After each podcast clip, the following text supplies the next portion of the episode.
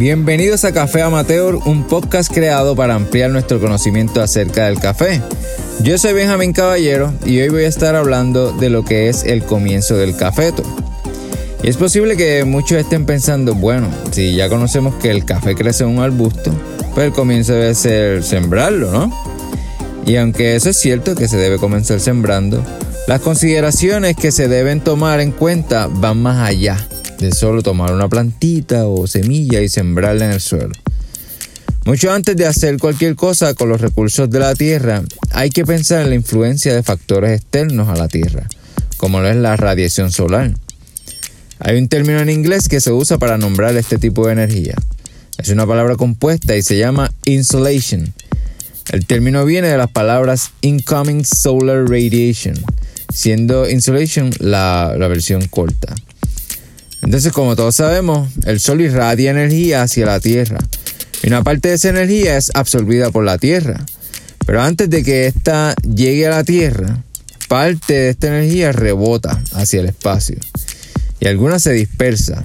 Otra parte es reflejada por las nubes o por el agua, la nieve, el hielo. Pero solamente una fracción alrededor del 60% de la radiación solar es absorbida por la Tierra. Pero no todas las superficies de la Tierra reciben la misma cantidad de radiación solar. Y eso se debe a distintos factores que afectan dicha energía. Y entre estos factores están el tipo de superficie, por ejemplo, superficies más oscuras y ásperas absorben más energía que las superficies claras. Y las áreas donde hay tierra absorben más energía que donde hay agua, como lo es el efecto albedo. La luz del sol puede llegar a una planta tanto desde abajo como desde arriba. Y esto sucede mediante el reflejo de la superficie de la Tierra. Esto se conoce como el efecto albedo. La forma extrema de albedo proviene de la nieve fresca que puede reflejar más de 80% de la radiación solar. En lo alto, las nubes en la estratosfera pueden reflejar el 70% de la radiación solar. El suelo húmedo de color oscuro, que es el, típico de la mayoría de las fincas cafetaleras, reflejará solamente alrededor de 10% de la radiación solar. Esto es muy similar a la cantidad que se reflejará en una cubierta forestal. También el ángulo de radiación solar afecta la cantidad de energía en cuestión de la distancia de cobertura e intensidad. Mientras más cerca el ángulo de radiación es a 90 grados, la luz del sol puede atravesar un tramo más corto de capas atmosféricas. Por lo tanto, mientras más alto el ángulo de radiación, más fuerte la intensidad con que se siente. Por ejemplo, si tomamos una linterna y la apuntamos 90 grados directo hacia el suelo, vamos a ver una figura redonda, casi perfecta ilustrando que la luz está dando directamente al suelo. Pero si inclinamos la, linterna hacia la derecha o hacia la izquierda, vamos a ver que el reflejo de la luz se vuelve un óvalo en vez de un círculo, indicando que la luz tiene menos intensidad porque el ángulo está haciendo que la luz tenga que recorrer una distancia más larga para cubrir un área más amplia. Otro factor es la latitud. Las latitudes más cercanas al polo norte y el polo sur reciben menos radiación que las latitudes cercanas al trópico y el ecuador, porque reciben la energía solar más directo que en las demás regiones. Otro factor que afecta la energía solar es la hora del día, que siempre va a ser más intensa a la hora del mediodía, que es cuando el sol alcanza su punto más directo o el ángulo más cercano a 90 grados. Y por último, las temporadas, que da la inclinación de la Tierra a 23.5 grados, hay áreas de la Tierra que reciben más luz y otras menos luz dependiendo el punto del periodo orbital que se encuentra la Tierra. Con los cálculos que se pueden realizar hoy en día, podemos ver que un cambio en la Tierra que altere el ángulo del Sol 60 grados reduce la luz solar disponible aproximadamente a la mitad una finca de café ubicada en el trópico de Cáncer recibirá luz solar directa el 21 de junio. Pero para el 22 de diciembre el ángulo del sol habrá cambiado de 23 grados norte a 23 grados sur. Y este cambio da como resultado que la luz solar directa se extienda sobre aproximadamente un 36% más de área terrestre, lo que reduce la intensidad de la luz que abarca la Tierra. Sin embargo, los momentos en los que el sol está directamente sobre nuestras cabezas corresponden aproximadamente con la temporada de lluvias, lo que puede resultar en una gran cobertura de nubes que oscurece los rayos del sol por el efecto albedo. Cuando esto pasa, la radiación solar se correlaciona negativamente con la elevación, debido al tiempo nublado frecuente en las tierras altas, y se correlaciona positivamente con la temperatura. En otras palabras, se produce un aumento de la radiación solar y la temperatura en áreas de menor elevación. En este aspecto, la orientación de una ladera en relación con los puntos cardinales afectará el sabor de la bebida final. Este es un principio establecido en la elaboración del vino, que el ángulo y la orientación de una ladera pueden alterar el sabor de un vino. El ejemplo más común de esto es la diferencia entre las laderas orientadas al norte y al sur. Si su finca de café estuviera en el trópico de Capricornio, en su temporada de lluvias, el sol se alineará con el trópico de Cáncer. En esta situación, una pendiente orientada al norte recibe la luz solar más directa y una pendiente orientada al sur recibe la menor cantidad posible de exposición a la luz. Entonces, la combinación de mucha lluvia y mucha luz representa una fase de crecimiento intensa para las plantas de café. Y en esta época del año las plantas de café tienden a florecer. Y algunas veces es extraño porque existen fincas de café que están ubicadas más cerca del Ecuador, que tienen cierta complejidad con respecto a esta fluctuación estacional, porque pueden experimentar dos temporadas de lluvias por año. Aunque el reloj biológico de una planta de café generalmente funciona en un ciclo anual, en algunos lugares del Ecuador, algunas regiones pueden tener árboles floreciendo, mientras que en un valle vecino los agricultores están cosechando. O sea, están atravesando diferentes etapas estando en la misma región. Por esto debemos tener en mente que el terruño de la planta de café determina las características sensoriales y el contenido químico de sus granos.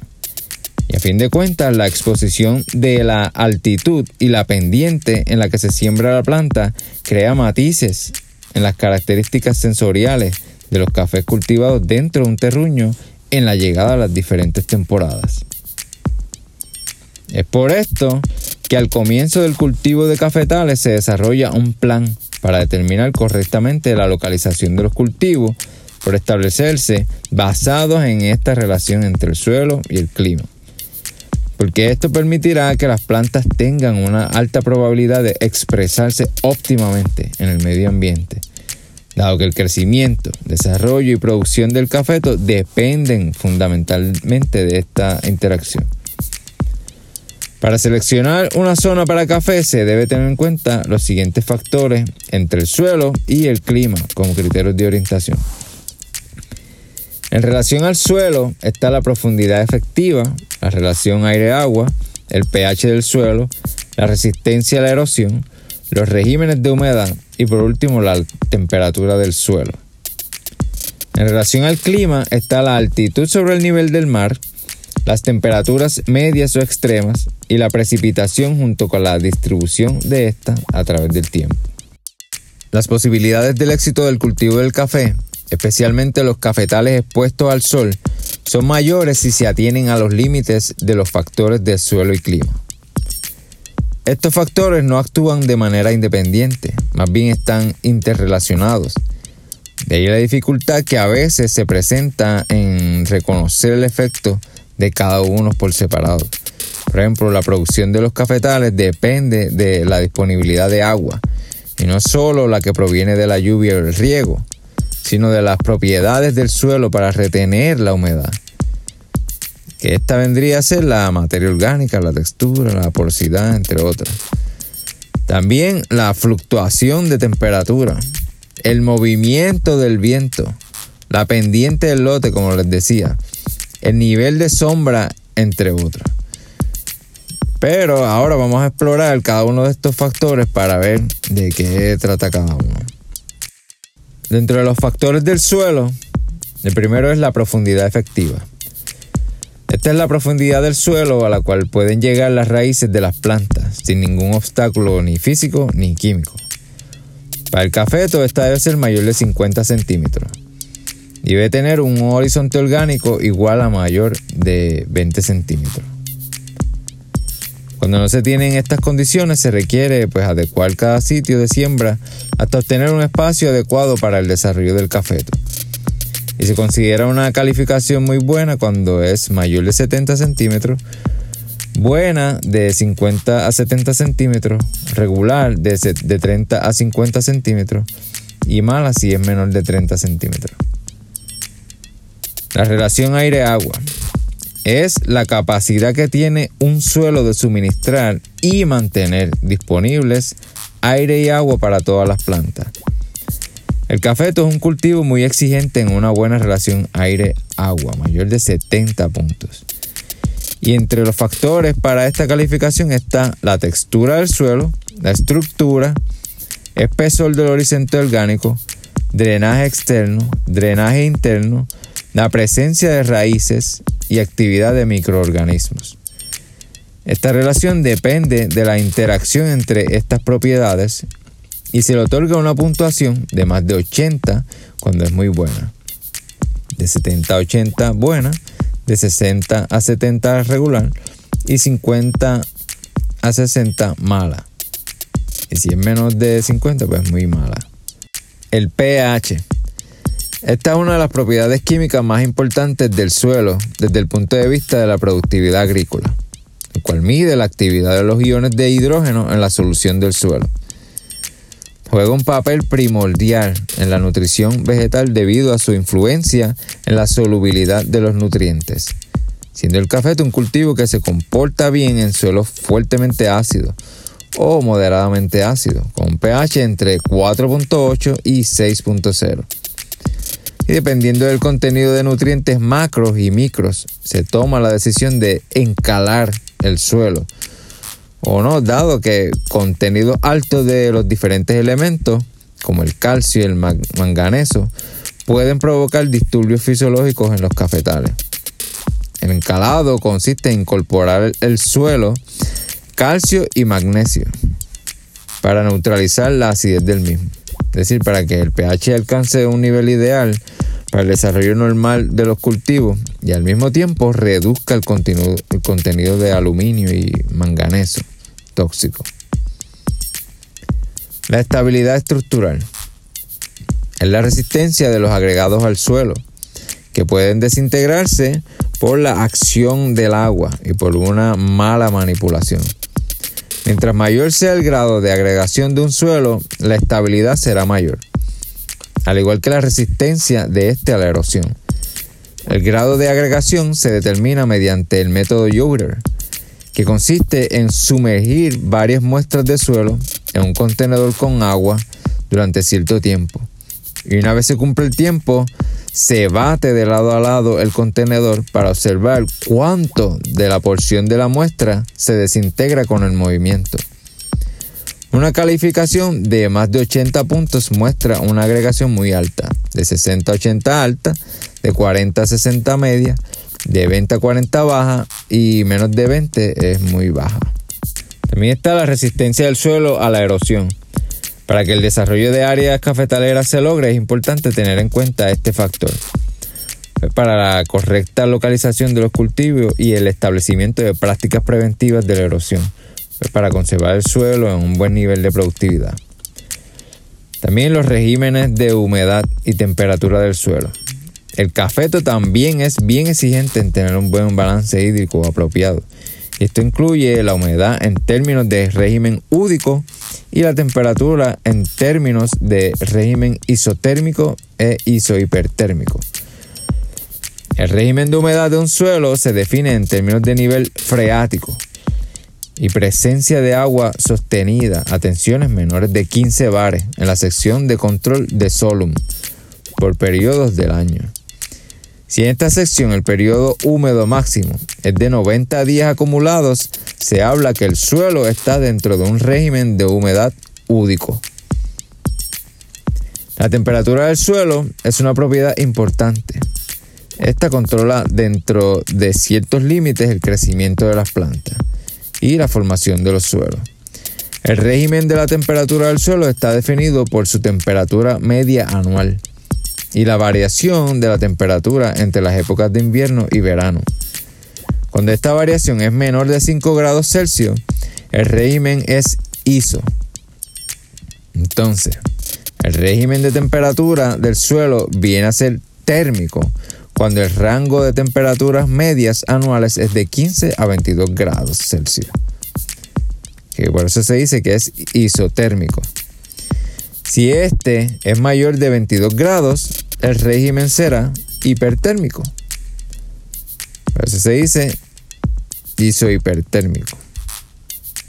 La temperatura media del suelo en el trópico es aproximadamente de 2 grados Celsius mayor que la temperatura media del ambiente. Ahora van los factores climáticos.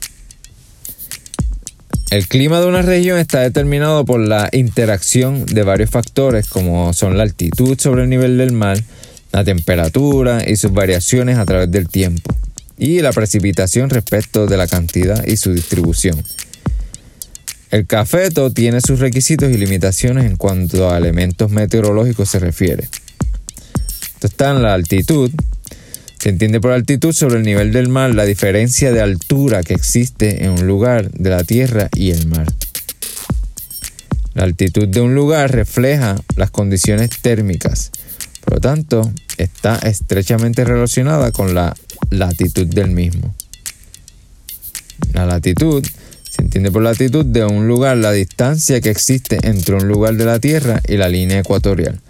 Se expresa en grados y minutos sexagesimales. La temperatura. Esta es la expresión física que caracteriza de manera objetiva la sensación de calor o de frío. El factor predominante que determina la temperatura de un lugar es la radiación solar. Estrechamente ligados con la radiación solar se tienen otros factores como la altitud, la latitud, los relieves, la naturaleza del suelo, cobertura de nubes, entre otras cosas que ya mencionamos. En las plantas, a mayor temperatura se aceleran los procesos fisiológicos. Y cuando la temperatura es demasiado baja se retarda el crecimiento. Para el cultivo del café los rangos térmicos favorables son temperatura media anual entre 19 y 21.5 grados Celsius, oscilación diaria entre 10 y 13 grados Celsius, mínima media entre 15 y 17 grados Celsius, máxima media entre 25 y 28 grados Celsius. Con temperaturas extremas frecuentes, alta o baja, no solo se tiene un trastorno fisiológico en los cultivos, sino que se propician hábitats favorables para la incidencia de enfermedades y plagas que perjudican los rendimientos de los cafetales. Otra vez la precipitación. El café se considera como un cultivo de cierta tolerancia a la sequía aun cuando se sabe que la cosecha y la calidad de ésta se reduce de un modo marcado con periodos secos prolongados. Algunos autores consideran que periodos cortos de sequía son favorables para el crecimiento de la producción del cafeto. En relación a la cantidad, se considera como zona óptima aquella que presente entre 1800 a 2800 milímetros de precipitación anuales y que ningún mes del año tenga menos de 100 milímetros. En regiones con suelos pesados conviene menor cantidad por año, pero que ésta esté bien distribuida. En relación a la distribución, tomando como un día lluvioso aquel que presente un milímetro o más de lluvia, se recomienda para el café al sol aquellas zonas que presentan entre 160 a 200 días lluviosos al año. Las lluvias deberán ser frecuentes, principalmente en la semana 6 y la 16 y la 29 a la 33, después de la floración. Si en la semana 6 a la 16 falta agua, se puede presentar caída de granos, granos negros, granos pequeños y granos livianos, y se incrementará el porcentaje de pastilla. Si falta algo en la semana 29 a la 33, después de la fluorescencia, el efecto principal se reflejará en la disminución en tamaño y peso del grano y en el incremento de la pastilla también. Existen otros factores climáticos que presentan gran influencia en el ciclo del árbol del café, tales como horas de brillo solar, radiación global, humedad relativa, etc. Ahora vamos a hablar de los tipos de nutrientes que estas plantas necesitan porque otro de los factores más determinantes en la producción de los cultivos es la disponibilidad de los nutrientes esenciales para las plantas. Los suelos fértiles son capaces de soportar cultivos en altas producciones durante cierto tiempo, mientras que en suelos poco fértiles es necesario suministrar aquellos nutrientes que son deficientes para obtener las producciones deseadas de acuerdo a las condiciones predominantes. Adicionalmente, la respuesta de los cafetales al suministro de nutrientes guarda relación con aspectos como la etapa del desarrollo del cultivo, el nivel de sombra y la densidad de siembra. En general, se puede decir que para obtener una cosecha de café se necesitan cerca de 18 meses. Pero la planta en promedio tarda entre 5 y 6 meses en crecimiento vegetativo para la producción de nudos cuatro meses en floración y ocho meses en la formación de los frutos. Por lo tanto, cuando en un cafetal se suspende la fertilización, puede que no se afecte la producción de la cosecha inmediata, sino en la siguiente. Esto se debe a que el fertilizante suministrado influye principalmente sobre el crecimiento vegetativo de ese año, mientras que la producción del grano tiene lugar en las ramas que se formaron el año anterior. En este mismo sentido, si un cafetal con deficiencias nutricionales recibe la atención apropiada para su recuperación, los mayores resultados de las prácticas efectuadas se observarán en las cosechas de los próximos años. Otro factor que explica este comportamiento es la residualidad de algunos nutrientes aplicados vía fertilización, los cuales constituyen una reserva importante en el suelo, dependiendo de su naturaleza. Todas las plantas superiores, entre ellas el café, requieren 16 o más elementos que se consideran esenciales para su crecimiento. Estos, de acuerdo a su origen, pueden clasificarse en minerales, que son aquellos que se encuentran principalmente en el suelo y son absorbidos por las raíces de las plantas en su forma inorgánica, y los no minerales, los que proceden esencialmente de la atmósfera y del agua. De acuerdo con la cantidad requerida, los elementos minerales se clasifican en mayores o macronutrientes, que son el nitrógeno, fósforo, potasio, calcio, magnesio y azufre, y los menores o micronutrientes, que son el hierro, el cobre, el manganeso y el boro. La cantidad requerida de nutrientes por la planta varía de acuerdo a bueno, las características del cultivo, que son la especie, la variedad, la etapa del desarrollo y nivel de producción, entre otras. Los factores climáticos, principalmente la precipitación, la temperatura y luminosidad. Las propiedades del suelo, entre física, química y biológica. Y el manejo de la plantación, que es la, densidad de la siembra, el riego, el sombrío, el control de arbences, fertilización, etcétera. Los requisitos nutricionales del café varían según el estado del crecimiento y se distinguen cuatro etapas o fases. Está número uno la germinativa, el almácigo, el crecimiento vegetativo o el levante y el crecimiento reproductivo o la producción. Durante todas estas etapas, el suelo constituye una reserva potencial de nutrientes que el cafetal requiere para su crecimiento y producción. Esta reserva cubre parte o toda la demanda del cultivo. Por lo tanto, es necesario fertilizarla adecuadamente con el fin de que el café produzca y evitar que el suelo se agote o se canse.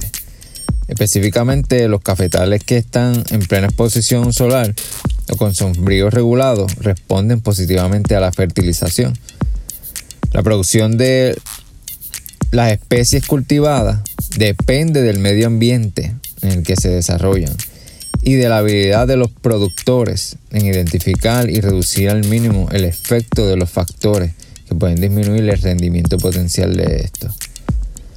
Son muchos los factores que intervienen en el crecimiento y la producción.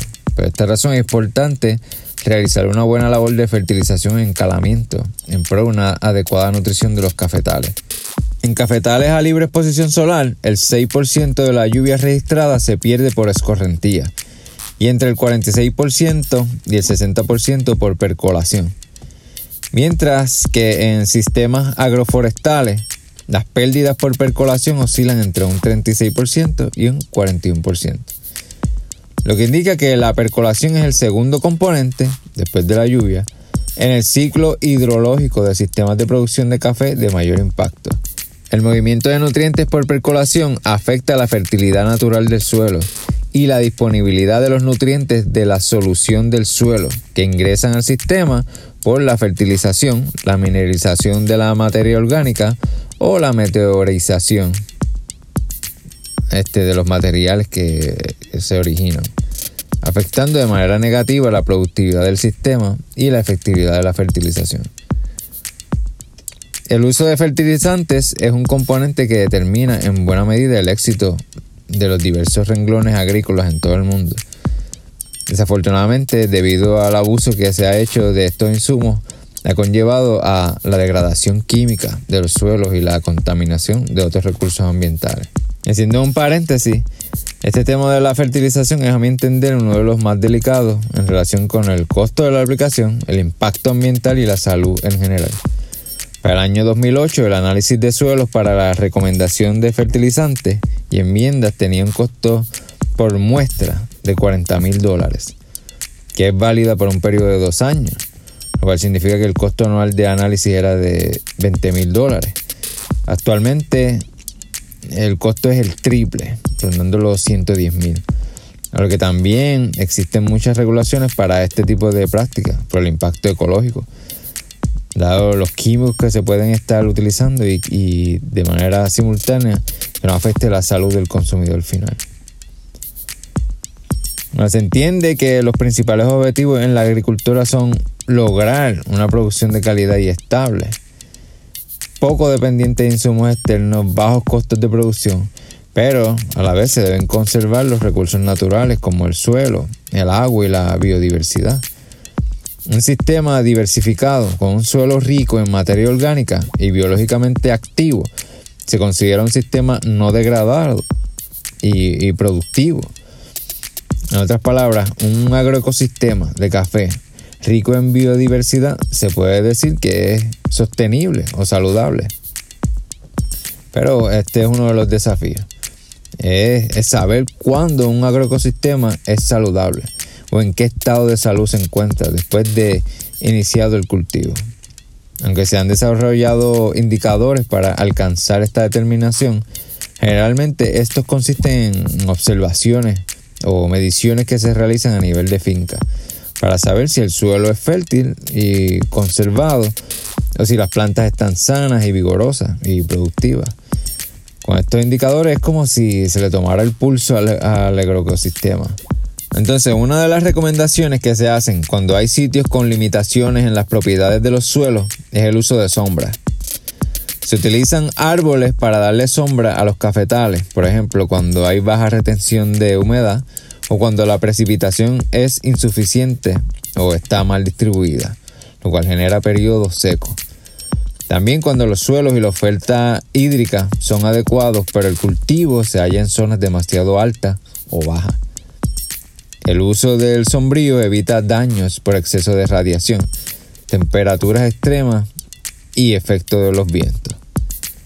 Los árboles de sombra pueden interferir con la radiación que recibe el cultivo, como también pueden competir por recursos como agua y nutrientes. Pero estos inconvenientes se pueden evitar con una correcta elección de la especie de sombra y un manejo agronómico adecuado. Al mismo tiempo, el sombrío puede generar condiciones apropiadas para el desarrollo del cafeto, cuando se emplea en los sitios indicados.